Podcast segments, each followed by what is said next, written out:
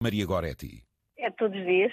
Todos os dias é dia de pão. Exatamente. Temos que gostar mesmo do que fazemos para aguentar esta pressão, estes horários, para aguentar tudo.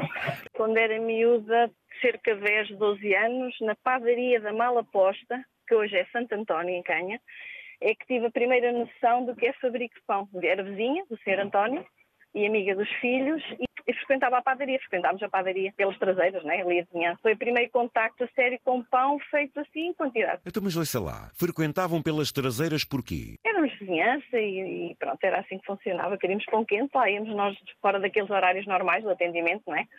Cheirava em casa, já em casa cheirava o pão. E eu durante três anos vivi na mala posta, mesmo ao lado da padaria da que hoje é Padaria Santo António, e era assim que funcionava. Antigamente era assim. Desde pequenina que a senhora sente o cheiro do pão e depois, quando é que abraçou esta profissão? 2001, uh, o meu marido já, trabalha, já trabalhava aqui na Padaria dos Olivais desde desde os seus 13 anos, e na altura eles faziam só um ciclo e iam logo trabalhar. E quando nós casámos, passado um ano, o Sr. Adílio, na altura patrão do Fernando, desafiou-me a vir para a padaria e estou cá até hoje. Temos muitas padarias a trabalhar ainda, muitas, quer dizer, quatro, a trabalhar neste género de padaria de pão à porta, ainda à moda antiga, de moda artesanal, que é a Padaria Santo António, a Padaria Virgínia, a Padaria Vila Nova, temos a Padaria da Moita, temos várias padarias a trabalhar assim desta forma. Todas na zona? Todas aqui na zona da Nadia, Conselho da Nadia. E ao fim e ao cabo todas concorrentes, porque cada um faz o seu melhor, não é, Concorrentes, concorrentes amigáveis, sim. Eu, eu, eu, eu sou uma privilegiada. É, se formos ver, a senhora começou por namorar um padeiro. Uh, sim, Sim, o pão faz parte da minha vida desde há muitos anos. Estes horários e tudo.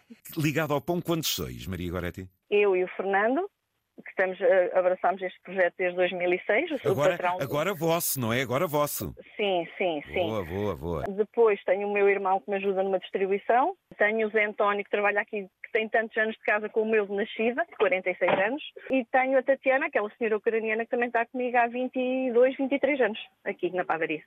E... Pronto, somos só nós. É um, um grupo pequenino, mas que trabalhamos, trabalhamos muito mesmo.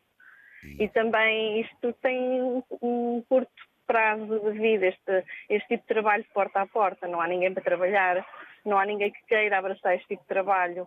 Entende-se porque são horários complicados. Só mesmo quem trabalha por conta própria é que aguenta. Por exemplo, de filhos, como é que vem este trabalho e até o futuro? A Maria, hoje com 21 anos, a mais velha, uh, nunca quis, vem ajudar na altura que é preciso aos fins de semana, Natal, Páscoa, mas formou-se há pouco tempo em comunicação e não quer isto. Realmente não é isto a vida dela. A pequenina, que tem agora seis anos, está a iniciar a vida dela escolar no primeiro ano e vamos oh. ver. Não, mas eu tenho noção que, que este tipo de trabalho não tem futuro. Não tem mesmo futuro. Fazermos pão, vendermos para restauração, para cafés, agora porta a porta, nós acabando isto não há, não há continuidade. Não há, e não falo só pelo meu Maria, negócio. Maria Goretti, mas diga-me só uma coisa. O porta a porta ao fim e ao cabo, é uma estratégia de negócio, uma disponibilidade, portanto, um conforto. Mas a continuidade do fabrico do pão e da qualidade, essa pode até manter-se. Sim, também queria alternativas. Faço doçaria tipo caseira, a doçaria aqui da, da zona. Pronto, tem que arranjar alternativas ao pão, porque viver só do pão é muito complicado. E deste tipo de vida, assim, de porta a porta.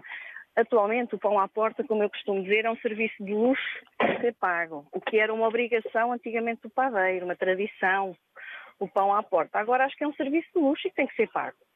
Tem que ser pago porque não é, não é fácil andarmos debaixo de chuva, debaixo de frio, uh, aguentarmos o que aguentamos e, e, e não é fácil. E atualmente tem que ser pago tem que ser um trabalho pago e que não posso facilitar a nível de, de contas que antes a clientes que deviam meses e meses de pão, agora não posso, não posso permitir claro. isso. Como toda a gente sabe, a subida das farinhas, a subida dos gasóleos, não temos os, os 90 dias ou os 60 dias para pagar, é fatura praticamente contra fatura, não há, não há, não há as facilidades que haviam antigamente. Pois. E pronto, temos que dar é... a volta à situação. Exatamente. E... e... a volta à situação é aí que vocês se distinguem no esforço, na dedicação, na qualidade. E manter, porque até vamos celebrar daqui a uns dias o centenário do fundador, o Sr. Abílio Ribeiro. Uma homenagem a ele é manter o tipo de trabalho que temos. Bem, foi ele que nos deu a mão também. Exato, foi ele que nos formou, é o nosso mentor. Abraço a todos vós e parabéns por estarem Obrigada. assim na vida.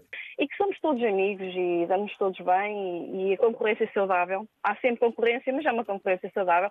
E, e mais uma vez agradeço à Padaria Virgínia por que me permitiu tirar uma semana de férias, eles fizeram o meu trabalho, à Padaria Vila Nova que nos dispensa sempre um funcionário para nos ajudar nas alturas mais apertadas. Pronto, e isto é, é saudável, é, é bom, é muito bom mesmo. É, e força para eles todos, para Obrigado. se aguentarem nesta fase. Obrigada. Sim, senhora, muito bom.